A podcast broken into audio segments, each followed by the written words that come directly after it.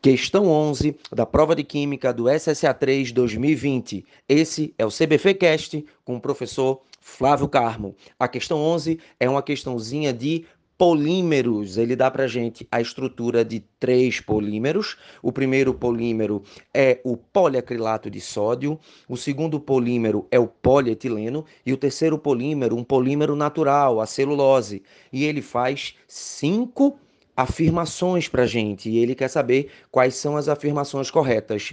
A primeira afirmação, ele fala: as fraldas descartáveis e o tecido são constituídas por polímeros. Verdadeíssimo. O item 2, ele fala assim: o polissacarídeo apresentado é o principal constituinte dos tecidos à base do algodão. Verdadeiro. O polissacarídeo apresentado é a celulose.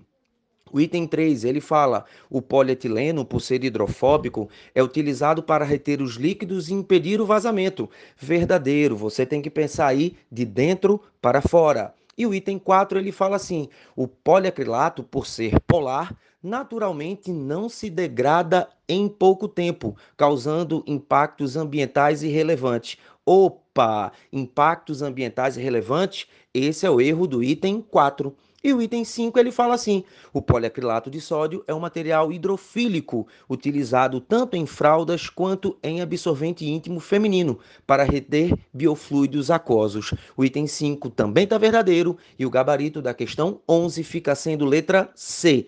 Corretas 1, 2, 3 e 5.